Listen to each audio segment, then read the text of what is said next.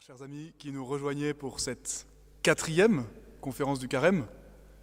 Nous continuons à essayer de nous préparer à Pâques en nous préparant à renouveler spécialement les promesses de notre baptême et donc pour le faire avec plus de, ferveur, en nous appropriant mieux le mystère de notre foi, eh bien nous continuons d'avancer dans le symbole de la foi, dans le credo.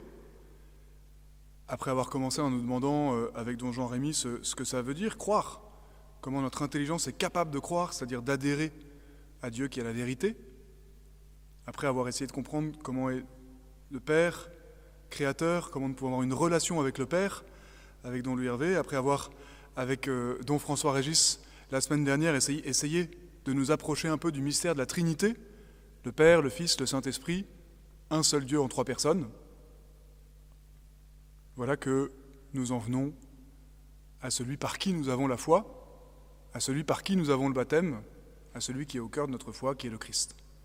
Et avant de parler la semaine prochaine du Christ qui nous sauve parce qu'il a souffert et par ses actes, de toute l'œuvre, l'action du Christ, aujourd'hui nous allons plus nous arrêter sur le Christ qui nous sauve tout simplement parce qu'il s'est fait homme, parce qu'il est Dieu qui s'est fait homme, par son incarnation.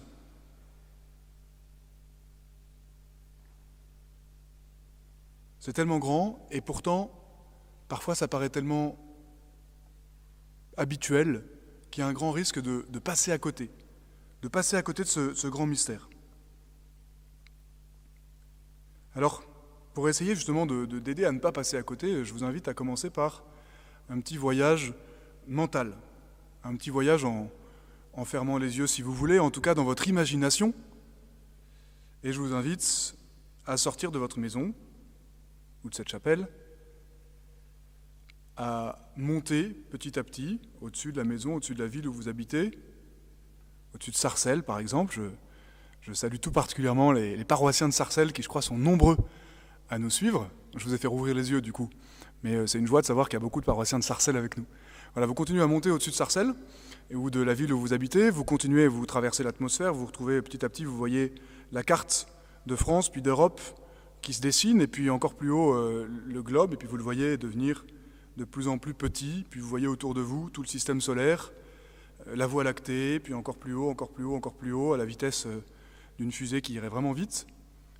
Vous voyez toutes les, toutes les galaxies, prenez le temps de les regarder, et maintenant de vous dire qu'il en reste encore bien, bien, bien, bien plus que tout ce que vous avez vu au-dessus et autour, et que vous êtes dans, dans une gigantesque enveloppe qui s'appelle l'univers, et que Dieu n'est même pas contenu par l'univers, mais que Dieu contient l'univers, que Dieu comprend l'univers, qu'il envoie chaque point, chaque moment, instantanément, qu'il a tout fait, qu'il a tout créé, qu'il est infini.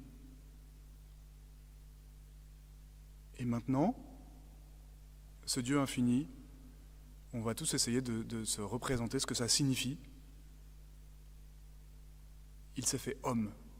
C'est-à-dire qu'il faut qu'on redescende, qu'on refasse tout ce voyage, qu'on redescende sur cette toute petite planète qui, mystérieusement, tient bon, qui est fragile, dans laquelle la vie et la vie intelligente et l'humanité auraient pu, avec un tout petit réglage différent, ne jamais exister, comme si Dieu avait voulu de toute éternité faire quelque chose, accomplir son œuvre. Il faut rentrer sur cette toute petite planète, descendre dans une ville de Galilée appelée Nazareth et se représenter ce, même Dieu infini qui se fait petit enfant, qui se fait homme en commençant par être un embryon minuscule, pour grandir petit à petit au rythme des hommes. Et se dire en plus que ce, que ce même Dieu fait homme, fait chair, le Verbe fait chair, eh bien, euh, il a voulu aussi euh, demeurer présent, non pas simplement dans le ciel, mais demeurer présent sur la terre par son Église qui continue sa présence L'incarnation continue par l'Église, et puis dans l'Eucharistie, sacrement de sa présence dans le tabernacle. Tout Dieu infini est dans le tabernacle. Comme m'avait dit un jour euh, un enfant dans l'Église, il doit être serré. Voilà. Dieu doit être serré. Ben non, Dieu n'est pas serré. Dieu a inventé ce moyen magnifique de l'incarnation et ensuite de l'Eucharistie pour que l'infini se fasse tellement petit que nous y avons accès. Le, cosmonaute qui était allé sur la Lune, qui s'appelait Aldrin, enfin un des cosmonautes, quand on l'interviewait, qui était chrétien, quand on l'interviewait sur euh, les impressions qu'il avait, a dit euh, c'est impressionnant, c'est bouleversant, mais je continue de me dire que la chose la plus extraordinaire n'est pas que l'homme ait marché sur la Lune, mais que Dieu a marché sur la terre. Et nous y sommes trop habitués. Dieu a marché sur la terre. Dieu s'est fait l'un de nous pour habiter parmi nous. Le Verbe s'est fait chair, il a habité parmi nous. Vous savez que à 7 heures, à midi et à 7 heures, tous les jours, les cloches qui sonnent presque partout nous rappellent l'Angélus, enfin, nous rappellent avec la prière de l'Angélus, nous rappellent l'incarnation. L'ange du Seigneur apporta l'annonce à Marie et elle conçut du Saint-Esprit.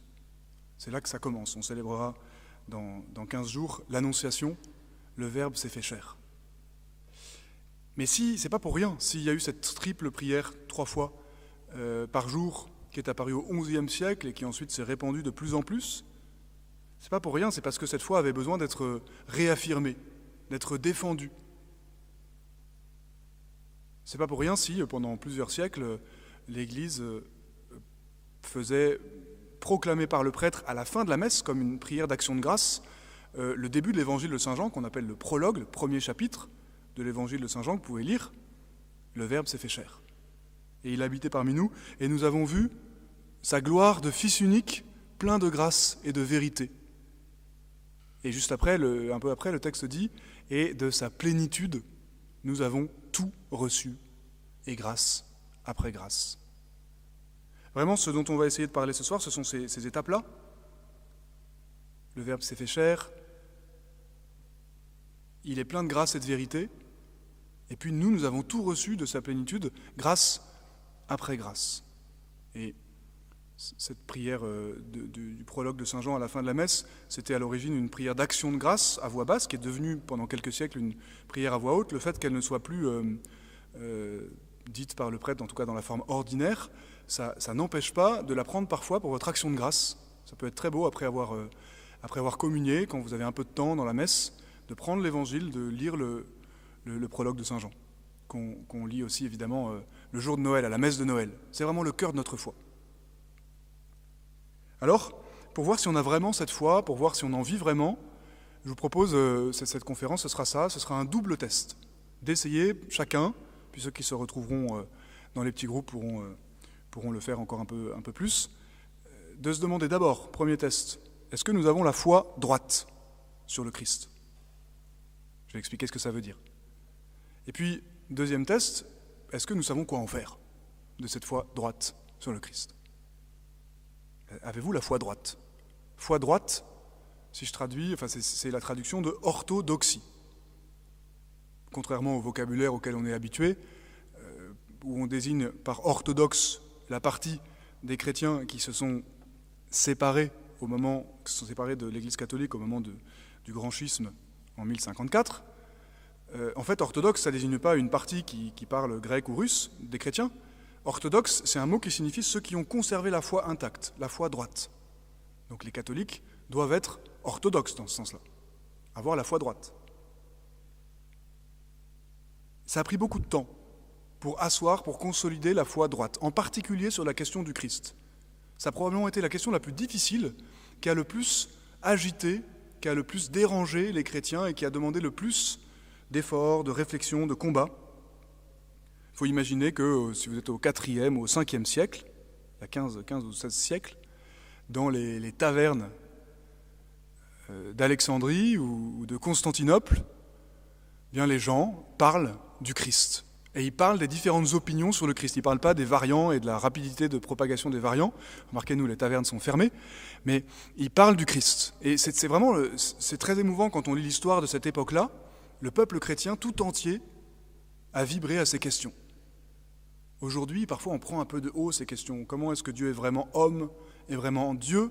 Ça, a l'air d'être des questions pour les théologiens, pour ceux que ça intéresse, et pas pour tout le peuple. Alors que c'est tout le contraire. Parce que si on laisse déformer en nous la vision juste du Christ qui est vraiment homme et vraiment Dieu, ça aura toujours des conséquences. Je vais essayer d'en montrer quelques-unes. Ça aura toujours des conséquences sur notre foi tout entière qui va s'abîmer, qui va se dégrader. Alors quand je dis que cette vérité a pris beaucoup de temps, je vais sans être trop long en, retracer quelques étapes, parce qu'en fait, ça n'est pas que de l'histoire. On s'aperçoit que les, les, erreurs qui ont jonché l'histoire, euh, l'humanité, ensuite l'histoire chrétienne, les erreurs sur Dieu, sur la façon dont Dieu est présent dans ce monde, puis sur le Christ, en fait, ces erreurs, elles nous guettent encore. Et donc, si je dis que la foi s'est développée, entre guillemets, grâce à ces erreurs, nous, nous pouvons aussi bien nous accrocher à notre foi grâce à ces erreurs en comprenant que c'est les erreurs qu'on pourrait reproduire. Si je pars du plus loin, du plus éloigné, d'abord il y a l'erreur euh, qui consiste, qui part d'une impression très juste, qui est l'impression du sacré dans toute chose. C'est vrai, quand on regarde la création, on a un sentiment de, sacré.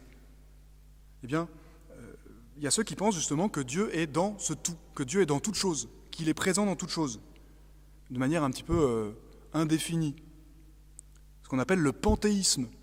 Et donc, dans les, religions ou les pensées panthéistes, euh, l'hindouisme en fait partie, on va considérer que ce tout, ce, tout infini, il va s'incarner, mais on appelle ça un avatar, une créature qui devient une incarnation de la divinité. Mais comme Dieu est partout, en fait, d'une certaine manière, Dieu vient se fondre dans le monde. Mais ce n'est pas Dieu qui visite le monde. À l'extrême opposé, vous avez ceux qui pensent que Dieu est tellement grand, qu'il est tellement infini, que c'est impossible que Dieu rentre dans le monde. On peut penser en particulier à l'islam. L'islam, qui, a grandi, qui, est né au contact d'un certain nombre d'hérésies chrétiennes au VIe siècle, l'islam, c'est une pensée dans laquelle on croit que Dieu est tellement grand, tellement transcendant, tellement infini, que c'est un blasphème, c'est impossible qu'il puisse venir habiter parmi les hommes il envoie des prophètes, mais c'est impossible que Dieu se fasse homme. Et quand on voit l'islam, on se dit, mais c'est beaucoup plus facile à penser, c'est beaucoup moins exigeant pour l'intelligence. Et ça explique euh, d'ailleurs la difficulté de penser que le Dieu infini se soit fait dans un homme, se soit incarné dans un homme, et de penser que la personne de Jésus est à la fois vraiment Dieu et vraiment homme, c'est tellement difficile à penser que c'est ça qui s'est passé. Maintenant, je rentre à l'intérieur de la foi chrétienne, en, tout cas à l'intérieur des chrétiens. Ce qui s'est passé, c'est que très souvent, on n'a pas voulu nier ce qu'il y avait dans l'Évangile. Bien sûr, un chrétien ne va pas arriver en disant je vais contester l'Évangile. Mais à travers les siècles, ce qui s'est passé, c'est qu'on a voulu rendre l'Évangile plus facile à comprendre. On a voulu faciliter l'explication de l'Évangile. Et donc on a dit un certain nombre de choses. Par exemple, on a déformé euh, l'image du Christ en niant soit l'une, soit l'autre des deux natures. la personne du Christ est de nature divine, vraiment Dieu, et de nature humaine. Quand je parle des natures, dorénavant, c'est ça que je veux dire. Euh, comment est-ce qu'on nie d'abord la nature humaine? Il y a ceux qui, pour, affirmer la vérité de la nature divine de Jésus, ont d'une certaine manière contesté sa pleine nature humaine. En fait, ils en font tellement Dieu qu'on n'arrive plus à voir comment il pourrait être vraiment homme. Par exemple, un certain euh, Apollinaire, comme le poète, mais là il s'appelle Apollinaire de Laodicée, c'est en Turquie, euh, pense que Jésus n'a pas besoin d'une âme. Voilà. Il pense que Jésus, c'est le Verbe qui a assumé seulement un corps. Il a pris seulement un corps dans le sein de la Vierge Marie, mais pas une âme. Il n'a pas pris une nature humaine complète. Sa nature, c'est la nature de Dieu. Peut-être certains se disent, mais qu'est-ce que ça change? Bah, Par exemple, ça change que Marie, on ne peut plus l'appeler mère de Dieu. On peut seulement l'appeler mère du Christ. On l'appelle Christotokos et pas Théotokos. Et surtout, ça change s'il n'a pas pris une, nature humaine complète, avec un corps et une âme, mais ça change qu'il n'est plus l'un de nous de la même manière.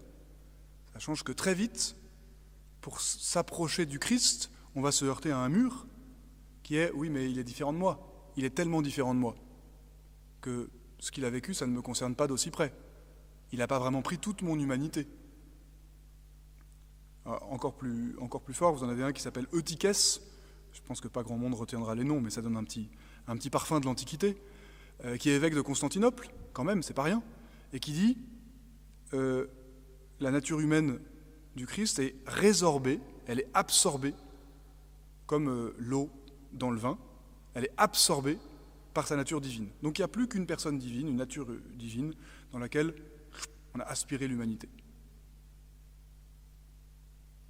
Et puis au contraire, vous avez une tendance à l'opposé, et on va se bagarrer très fort. Vous avez une tendance à, l'opposé qui consiste à, pour mieux affirmer que Jésus est vraiment homme, qui consiste à dire euh, qu'en fait il n'a pas une personne et une nature divine, qui consiste à distinguer entre Jésus, fils de Dieu et fils de Marie. Jésus est d'un côté le fils de Dieu, d'un autre côté le fils de Marie. Bien sûr, vous avez aussi les Ariens ou les adoptionnistes. Je ne rentre pas trop dans le détail. Vous avez des gens qui disent, bah, un jour il a commencé à être Dieu. Dieu a adopté un homme pour en faire Dieu. Dieu a divinisé un homme. Ou les Ariens qui disent que le Fils, en fait, n'est pas aussi grand que le Père et que c'est une espèce, c'est une créature. Le Fils est une créature. Nous, nous croyons que ce n'est pas une créature, qu'il est engendré, non pas créé. Nous croyons que il est Dieu né de Dieu, vrai, Dieu né du vrai Dieu, consubstantiel au Père. Consubstantiel au Père. Ils ont, ils ont la même substance. Alors, en fait, tout ça s'explique par euh, un match, si vous voulez, un match entre deux grandes villes. Et ce qu'il faut comprendre, c'est qu'il n'y a pas que des hérésies. Il y a des tendances qui, pour une part, euh, font la, richesse du peuple chrétien. Il y a des gens qui vont plutôt être d'une sensibilité, des gens qui vont plutôt être d'une autre. Le match, c'est le match entre Alexandrie, en Égypte, et Antioche. Ça commence dès le IIIe siècle, Antioche en Syrie. Le match, le match Alexandrie-Antioche, c'est d'un côté la tendance qui domine à Alexandrie en Égypte, avec notamment Athanase, qui prend les choses par en haut. Et c'est légitime, qui prend un regard d'en haut, qui regarde Jésus d'abord comme Dieu qui vient sur la terre. Alors du coup, quand on est dans cette sensibilité-là, on est plus sensible, bien sûr, à des moments comme la transfiguration, comme la résurrection, l'ascension. On est plus sensible à la gloire du Christ, au fait qu'il est victorieux, au fait qu'on peut l'adorer. Il est d'abord Dieu pour nous. On est sensible du coup aussi au fait que en lui, nous pouvons devenir Dieu. Toute la, chrétienté de tendance de sensibilité alexandrine va beaucoup insister sur ce qu'on appelle la divinisation. Divinisation, Dieu s'est fait homme pour que l'homme devienne Dieu. C'est-à-dire pour qu'on soit capable de participer, bien sûr, nous ne devenons pas Dieu, mais nous participons à la vie de Dieu. Nous sommes divinisés, c'est-à-dire capables de participer à sa vie. Puis la tendance euh, d'Antioche, elle est beaucoup plus sensible au fait qu'il s'est fait pleinement l'un de nous, comme nous, et donc on va beaucoup plus regarder les 30 ans de la vie cachée, bien sûr la crèche, les 30 ans de la vie cachée, beaucoup plus humble, le fait qu'il a eu soif, qu'il a eu faim, qu'il a souffert, qu'il est mort, qu'il a tremblé, qu'il s'est demandé quoi faire à certains moments, qu'il allait prier la nuit son Père pour se demander quoi faire.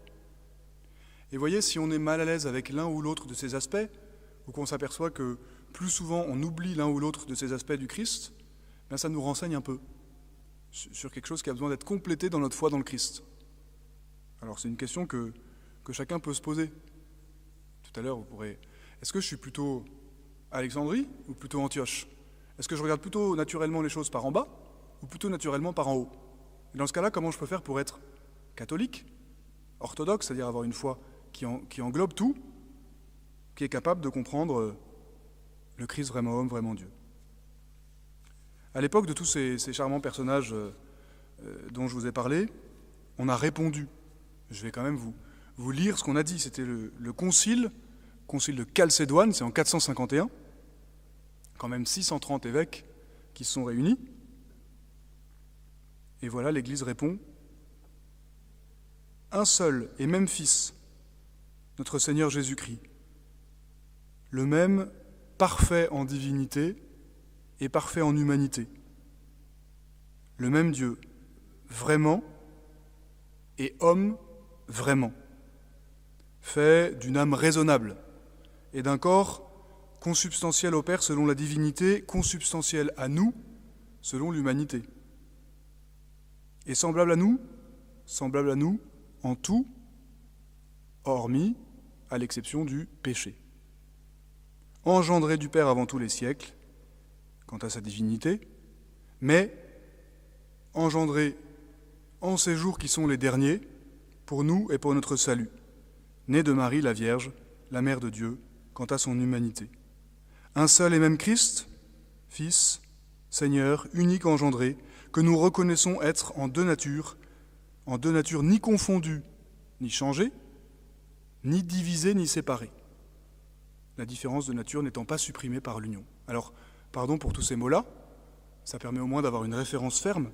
Voyez, en Jésus, l'homme et Dieu ne sont pas séparés. Ce n'est pas une cohabitation. En Jésus, l'homme et Dieu ne sont pas mélangés. Il est pleinement homme et pleinement Dieu parce que Dieu en lui prend l'humanité. Dieu en lui s'est uni pour toujours à l'homme. On appelle ça l'union. Allez, c'est le dernier mot, euh, le dernier mot savant. L'union hypostatique. Quand vous entendez ce grand, ce grand terme, rassurez-vous, pas la peine d'être impressionné. Hypostatique, ça veut simplement dire que c'est une union dans la personne de Jésus. De manière inséparable, il y a une union en Jésus. On ne pourra jamais séparer en Jésus, désormais, l'homme et Dieu. Au ciel, il y a un homme, assumé par le Fils de Dieu, qui est Jésus. Notre humanité, notre chair, notre sensibilité, notre intelligence, notre volonté, tout ça, ça a été, c'est entré au ciel maintenant. Et notre humanité a vécu avec Dieu, vit encore avec Dieu. Bien comprendre ça, on peut demander ça à des enfants. Quand est-ce que Jésus a commencé? Alors les enfants euh, les plus, qui réfléchissent le plus vont dire Ah, mais depuis toujours. Jésus a toujours existé, puisqu'il est dit Au commencement était le Verbe. Et rien de ce qui a été fait n'a été fait sans lui. les enfants qui disent ça, bravo, euh, félicitez-les. Oui, depuis toujours le Fils existe. Mais on peut aussi dire Jésus a commencé à l'Annonciation. Vous voyez, c'est le Fils qui n'a pas de commencement, qui, existe depuis toujours, qui a été engendré hors du temps, dans l'éternité, et puis, depuis 2000 ans, il est devenu homme. Voilà Jésus. Voilà qui est Jésus.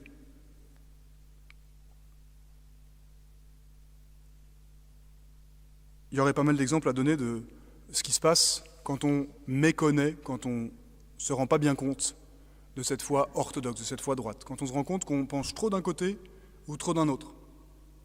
Je ne peux pas en donner beaucoup, mais par exemple un exemple d'une vision euh, trop antiochienne, c'est-à-dire, je rappelle, qui prend les choses trop par le bas en oubliant un peu qu'il est Dieu.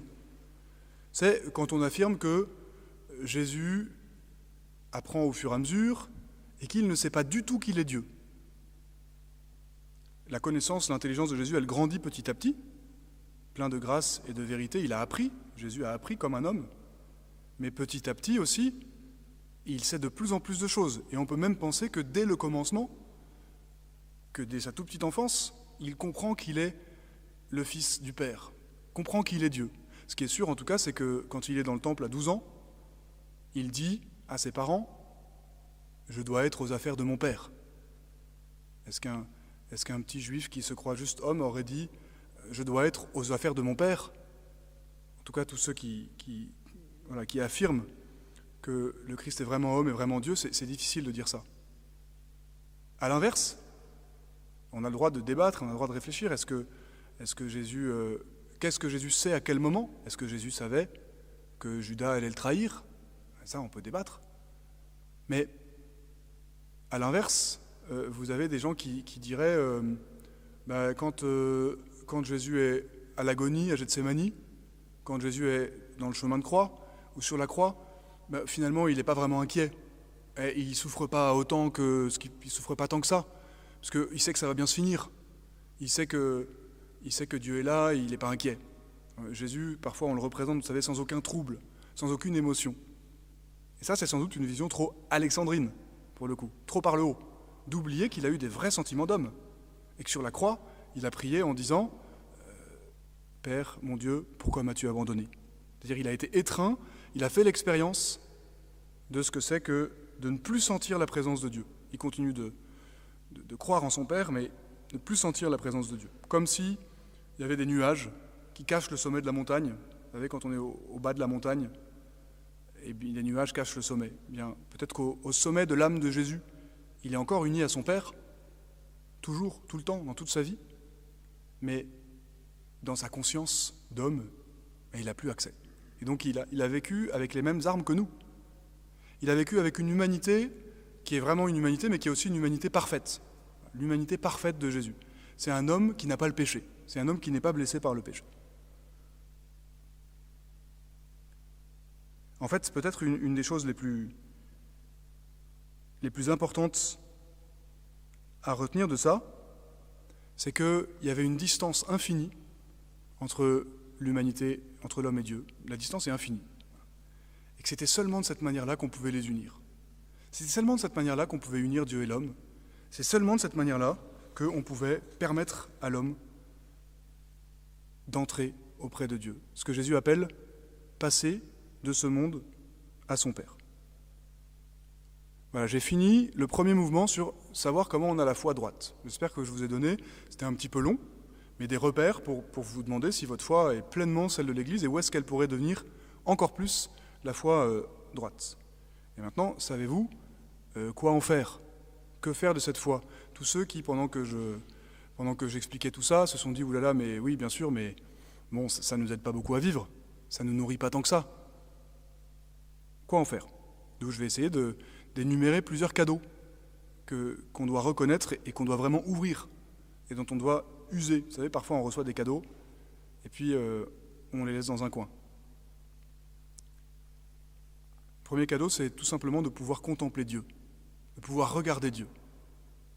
Et c'est justement, ce cadeau nous rappelle qu'il ne faut pas tout de suite chercher l'utilité. On est tellement marqué par le besoin de ce qui est utile, savoir qu'est-ce qu'on gagne. Vous savez, quand on organise un jeu et que les jeunes disent qu'est-ce qu'on gagne? Ben, Qu'est-ce qu'on gagne à ce que Jésus soit vraiment Dieu, vraiment homme? Ben, On gagne d'abord de pouvoir le regarder. C'est gratuit. C'est ce qu'on appelle la contemplation. Pas tout de suite utiliser, d'abord se réjouir. D'abord s'émerveiller.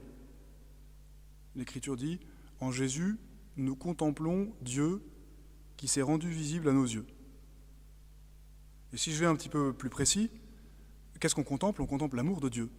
Que le seul motif pour lequel il a fait tout ça, c'est parce qu'il nous aime. S'il ne nous aimait pas, il n'y avait aucune raison de faire ça. Et quand on voit que Dieu a tellement aimé le monde qu'il a donné son Fils, notre cœur s'élargit en comprenant à quel point il a aimé le monde. Saint Thomas donne ces raisons-là en disant, par l'incarnation, ce qui nous est manifesté, c'est à la fois la bonté de Dieu, mais aussi sa justice, sa sagesse et sa puissance. Sa bonté parce que il a bien voulu épouser l'infirmité, la faiblesse de notre chair.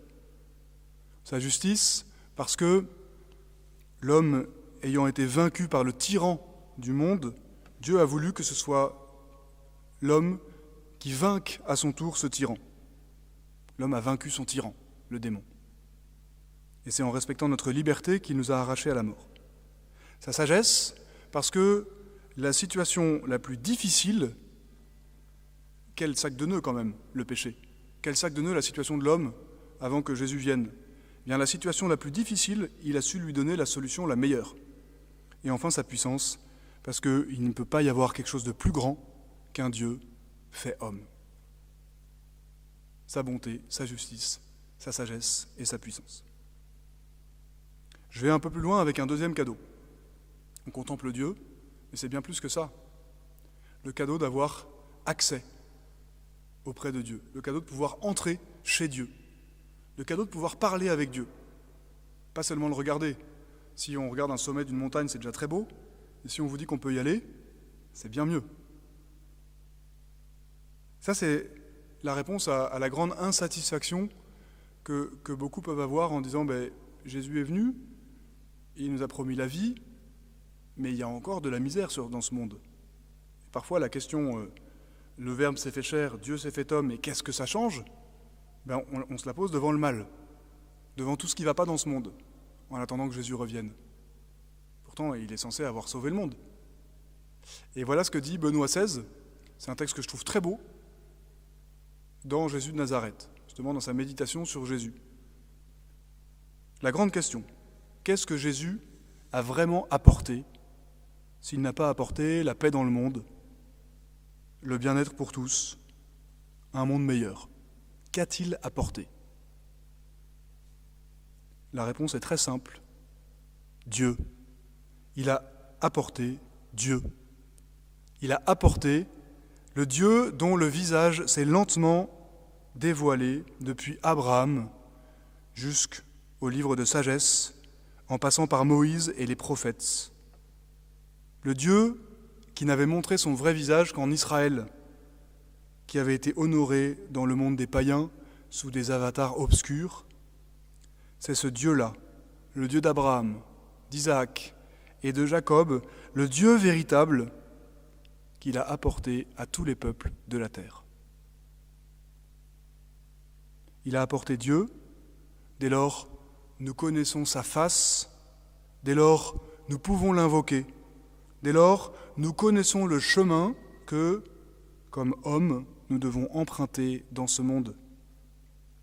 Jésus a apporté Dieu, et avec lui la vérité sur notre origine et sur notre destinée, la foi, l'espérance et la charité. Seule, j'insiste sur cette dernière phrase, seule la dureté de notre cœur nous fait considérer que c'est peu de choses. Bien sûr, le pouvoir de Dieu dans le monde est discret, mais c'est le pouvoir véritable et durable. Il n'y a que la dureté de notre cœur qui nous empêche de voir à quel point c'est grand que Jésus ait apporté Dieu. Souvent on croit que Dieu ne peut pas vraiment nous comprendre. Souvent on croit que, vous savez, toutes ces phrases, euh, Dieu doit avoir d'autres chats à fouetter. Oh, Dieu doit bien rigoler en voyant mes petites épreuves, il doit trouver que c'est pas grand-chose. Mais c'est justement pour ça que Dieu a voulu se faire homme et sentir comme sentent les hommes. Il a voulu expérimenter les choses comme nous les expérimentons. Tous les soucis que nous expérimentons, Jésus en a eu qui ressemblent. Et donc ça nous facilite beaucoup cet accès à Dieu. Aller parler à Dieu quand on sait qu'en Jésus, ce qu'on vit, il l'a vécu. La tristesse, l'inquiétude, la déception d'être trahi par quelqu'un, la colère. Tout ce qu'on vit, Dieu l'a vécu en Jésus. Et à son tour, il prend. D'une certaine manière, il a voulu apprendre. Il a voulu apprendre. Il savait des choses comme Dieu, mais il a voulu les apprendre comme homme. Il a voulu savoir ce que ça fait, en quelque sorte.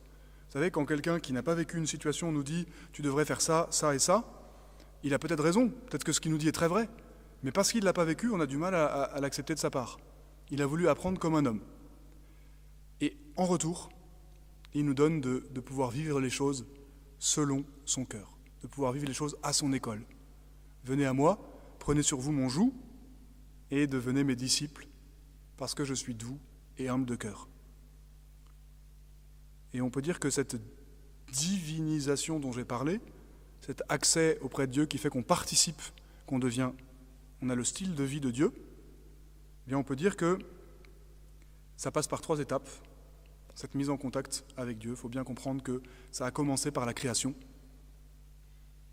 Dieu nous a déjà fait participer à sa vie en nous créant. Dans la création, il nous a donné une intelligence, et l'intelligence qu'il nous a donnée nous fait participer à sa propre intelligence. Ça continue par la grâce, après la création, la grâce, euh, qui augmente. Dieu nous partage encore plus de choses dans sa grâce. Quand, quand j'ai une grâce de compréhension, Dieu m'a partagé quelque chose. Quand j'ai une grâce de réconfort, quand j'ai une grâce d'apaisement, elles viennent de Dieu, les grâces. Toutes les grâces viennent de Dieu. Elles ne sont jamais méritées. Mais, et la théologie rajoute cette troisième étape en disant il n'y en, a pas de plus, en a pas de plus parfaite. La troisième manière de participer à la vie de Dieu, c'est justement cette incarnation dans laquelle Dieu nous communique sa propre nature. C'est un pont entre Dieu et nous. Il est impossible, il est impossible de, concevoir, d'imaginer une union plus forte entre Dieu et nous. Troisième cadeau. Mais en fait, c'est, nous fait du bien celui-là. C'est le cadeau d'être rassuré et donc d'être libéré de la peur. Parce que Dieu s'est fait homme, nous sommes libérés de la peur. Comment? Bien, Saint Paul dit, en décrivant le péché comme une captivité, comme un esclavage. Saint Paul dit que si nous ne sommes pas délivrés du mal, pas encore, on voit bien qu'il reste du mal sur la terre, nous sommes délivrés du mauvais, du diable. Dans notre Père, quand on dit délivre-nous du mal, c'est aussi délivre-nous du diable, du mauvais. Nous sommes délivrés de la tyrannie du mal. Nous ne sommes pas délivrés du mal, nous sommes délivrés de la tyrannie du mal. Et on le voit particulièrement, euh, cette libération, euh, le fait qu'on est rejoint dans nos épreuves, on le voit particulièrement dans l'enfance de Jésus. C'est frappant de voir que au moment de Noël, on dit ah Noël, ça fait du bien, la paix, euh, la tranquillité de la crèche, on est bien, on pense plus à nos soucis. Allez, Noël, on va mettre Noël de, côté, on va mettre nos soucis de côté, parce qu'on se rappelle que Dieu s'est fait homme. Mais Noël, c'est pas mettre nos soucis de côté. Noël, c'est Dieu qui vient vivre un véritable, pour, pour dire comme, disent, euh, comme on dit maintenant, un véritable traquenard. Un véritable traquenard. Qu'est-ce qu'il allait faire dans cette galère? Noël, c'est un plan galère absolu. C'est Dieu qui se fait homme et qui se retrouve dans l'incertitude, la précarité, le froid, la persécution. Tout est catastrophique à Noël. Dès le départ, le Verbe fait chair a voulu vivre nos épreuves. Et il ne les a pas fuis. Ah, il a fui les soldats d'Hérode. Mais il n'a pas fui l'épreuve. Et il faut se rendre compte combien de fois notre réaction devant le mal, c'est de le fuir. Combien de fois nous avons le réflexe de fuir? De fuir dans le plaisir. Quand euh, quelque chose nous fait mal, on va fuir dans le plaisir. On a du travail, on va fuir dans le plaisir. De fuir dans son cerveau, en se, désincarnant, justement en ne vivant plus dans son corps, mais en vivant dans ses idées, dans son cerveau. À la fin, euh, de fuir dans un sentiment de toute puissance. J'accumule, j'emmagasine, j'entasse pour avoir de plus en plus de choses qui me font devenir, essayer de devenir comme Dieu en ayant des protections jusqu'à ce qu'on appelle euh, le transhumanisme, on verra jusqu'où ça ira, mais par lequel l'homme essaye de, se faire euh, invulnérable comme s'il était Dieu. Fuir sa petitesse, fuir sa faiblesse, fuir la maladie, fuir les autres, fuir le, les contacts des autres où on pourrait attraper euh, des inconvénients et des maladies. le goût de puissance et de sécurité de l'homme le fait fuir, se mettre à l'abri de tout ce qu'il peut. Eh bien Dieu fait le mouvement contraire. Dieu vient nous rassurer en disant N'aie plus peur des ténèbres, n'aie plus peur du noir, ne fuis pas, parce que je suis venu, et je suis venu les prendre, et je les ai vaincus. Et en moi, c'est toi qui les as vaincus. Pendant le carême, on a eu cette lecture euh, il n'y a pas très longtemps de Saint Augustin qui, dit euh, En fait, il a pris de nous de quoi être tenté, et nous, nous prenons en lui de quoi résister à la tentation. Magnifique. Il a pris de nous l'humanité pauvre et faible qui lui permet d'être tenté. S'il n'était pas homme, il ne pourrait pas être tenté. Et nous, nous prenons de lui de quoi être libre devant la tentation et de quoi dire non. Ça m'amène au dernier cadeau, qui est, il y en a plein d'autres, mais ceux dont j'aurais parlé, qui est le cadeau d'un style de vie, d'une manière de vivre qu'on n'aurait jamais pu espérer. Parce que Dieu s'est fait homme, nous pouvons vivre d'une manière que personne n'aurait pensé. D'abord, nous pouvons assumer notre vie de pécheur. Il faut dire que ce style de vie du chrétien, qui a compris que, Jésus est vraiment homme, que Dieu est vraiment homme en Jésus, c'est un style qui est réservé aux pécheurs. Saint Paul dit, elle est sûre cette parole, le Christ Jésus est venu dans le monde pour sauver les pécheurs, dont je suis moi le premier. Je suis le premier pécheur, dit Saint Paul. Et nous, si on ne peut pas dire moi le premier, je suis pécheur, alors on ne peut pas dire que l'incarnation nous concerne. Si on ne peut pas dire je suis faible et pécheur, ça ne nous change rien que Dieu soit venu prendre notre péché, que Dieu soit venu assumer notre humanité pour la guérir de l'intérieur. Ça, c'est le premier point. Assumer qu'on est pécheur pour pouvoir être sauvé. Tout celui qui n'est pas pécheur n'a pas besoin d'être sauvé. On n'a pas vu guérir celui qui n'était pas malade. Le deuxième point, c'est la possibilité d'un progrès continu dans le bien. C'est ce qu'on appelle les vertus.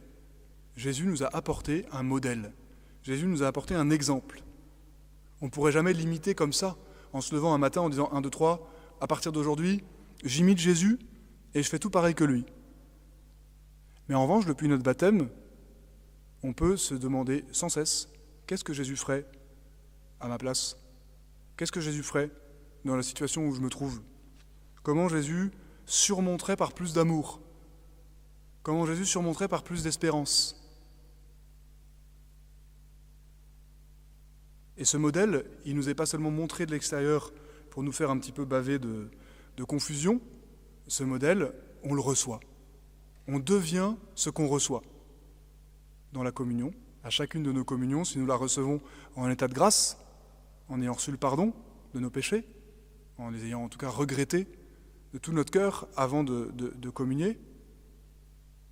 il faut regretter de tout notre cœur les péchés véniels et demander pardon et recevoir l'absolution pour les péchés graves. un petit rappel en passant, parce que c'est bientôt la semaine sainte. Mais donc en recevant la communion, nous recevons Dieu et nous devenons comme lui, et donc nous sommes capables d'agir comme Jésus. Si on ne recevait pas la communion, ce serait plus difficile. Et puis, dans la prière aussi, dans la prière, quand je m'arrête pour fixer Dieu et pour le laisser me fixer, eh bien, je deviens comme lui. Petit à petit, il me civilise, il m'apprivoise. Parfois, on se demande ce qu'on fait dans la prière. On peut penser à ça. Jésus, vraiment homme, qui sait ce que c'est que ma vie d'homme, euh, vient m'apprendre, vient me civiliser il, m'éduque, il m'habitue à lui. Grâce à ce grand cadeau qui nous a été fait, l'honneur du monde, l'honneur de l'humanité est sauvé. S'il n'y avait pas eu ça, s'il n'y avait pas eu Jésus pour offrir la plus belle chose qu'on pouvait offrir au Père en prenant l'homme, en prenant l'humanité, eh bien, on peut dire que on aurait gardé un mauvais souvenir de cette histoire humaine. C'est tout notre honneur d'homme qui est sauvé. L'humanité est redevenue quelque chose de beau. Et je finis avec cette phrase L'homme était le seul à devoir réparer son péché, mais Dieu était le seul à pouvoir réparer. Et donc, ce que l'homme était le seul à devoir, Dieu qui était le seul à le pouvoir l'a fait en prenant sur lui notre humanité. Ça change notre vie parce que nous pouvons nous laisser remplir de Jésus pour, euh, vivre petit à petit dans la ressemblance de Dieu. Je vous remercie d'avoir écouté. Et je crois que maintenant, il devrait y avoir des questions que je regarde.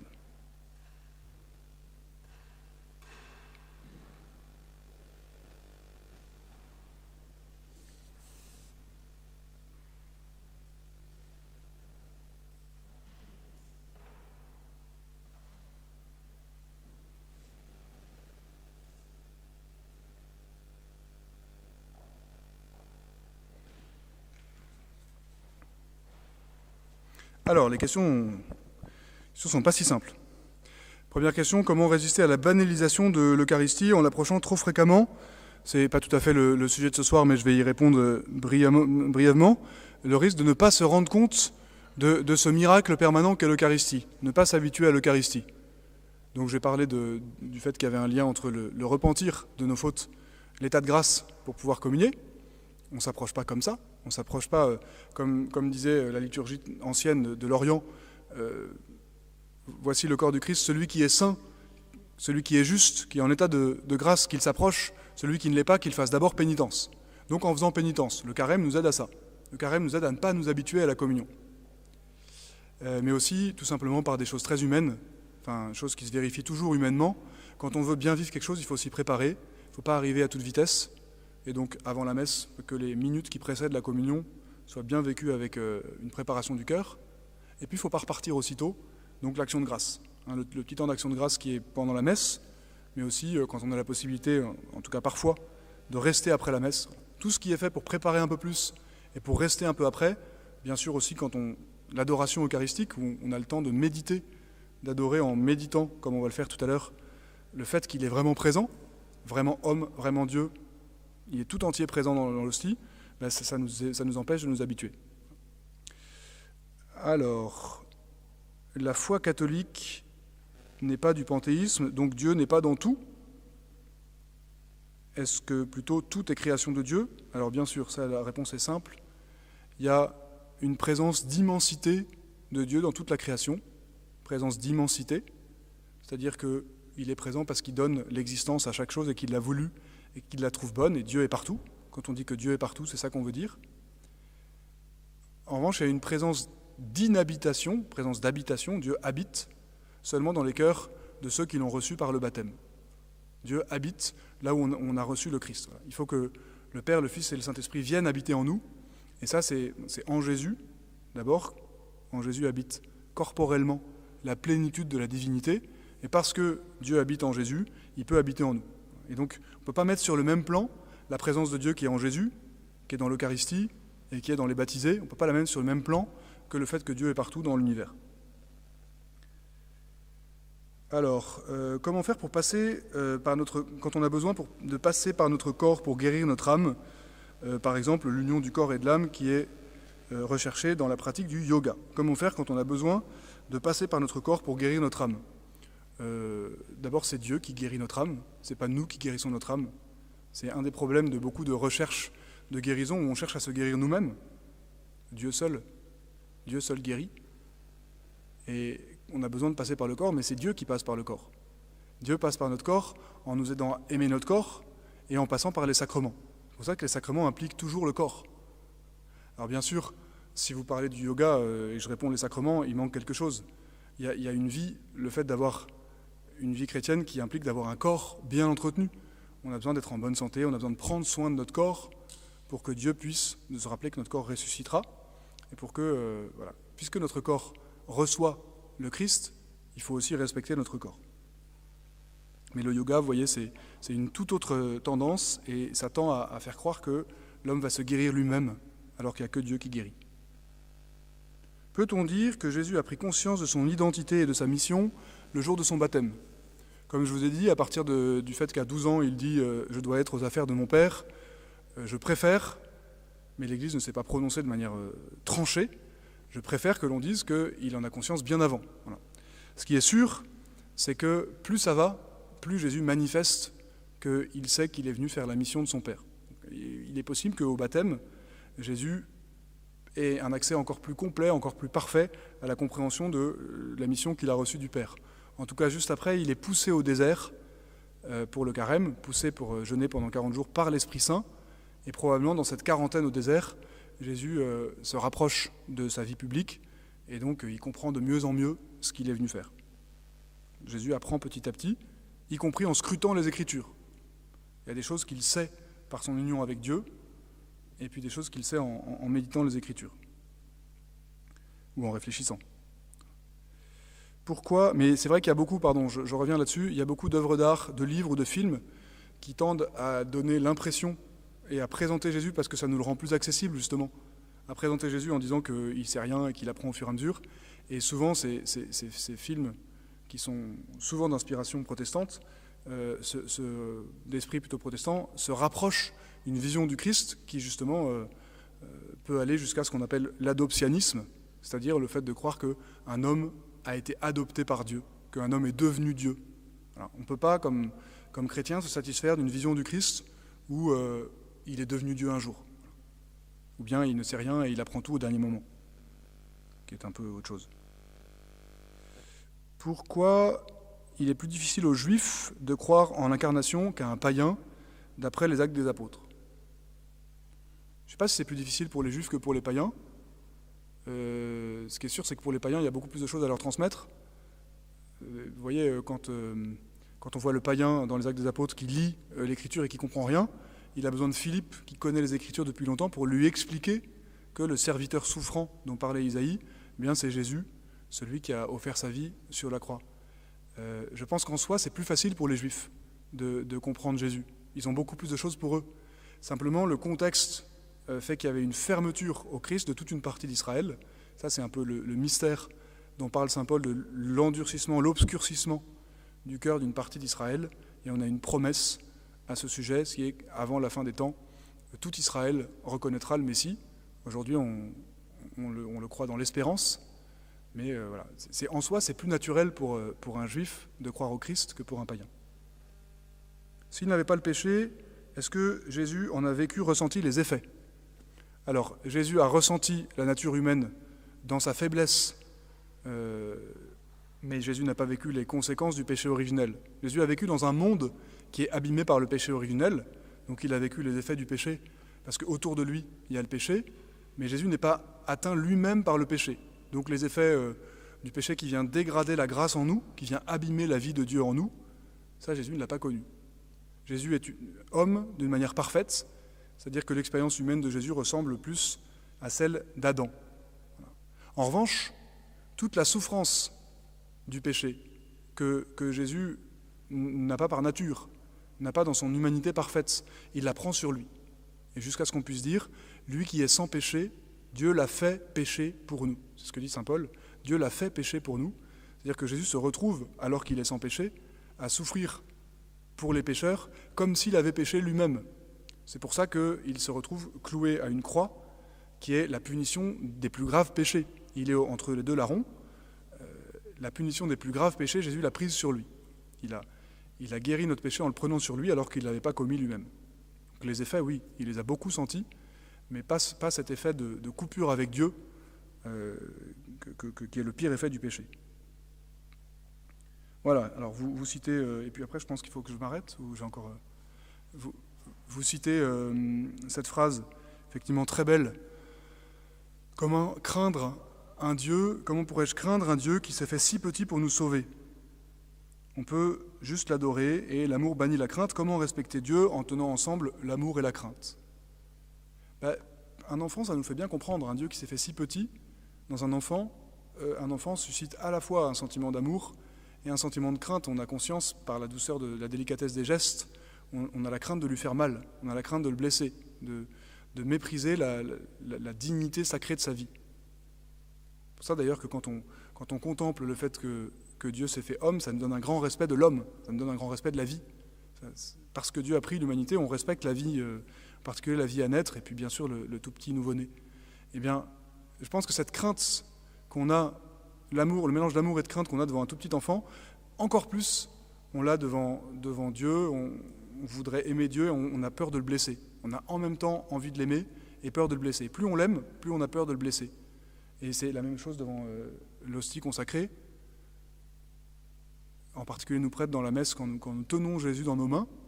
À la fois, nous l'aimons, à la fois, ça, ça, crée beaucoup de crainte et beaucoup. C'est impressionnant de le tenir dans nos mains. Mais plus on l'aime, plus on a envie d'avoir du respect, de la délicatesse dans la manière de traiter Jésus. De la même manière, quand on s'approche de la communion, plus on l'aime, plus on a la crainte de l'offenser. Donc la crainte, ce n'est pas la crainte de prendre un coup, c'est la crainte d'offenser Dieu, d'offenser Jésus. Jésus a-t-il connu la maladie? Ah, Ça, c'est une grande question théologique.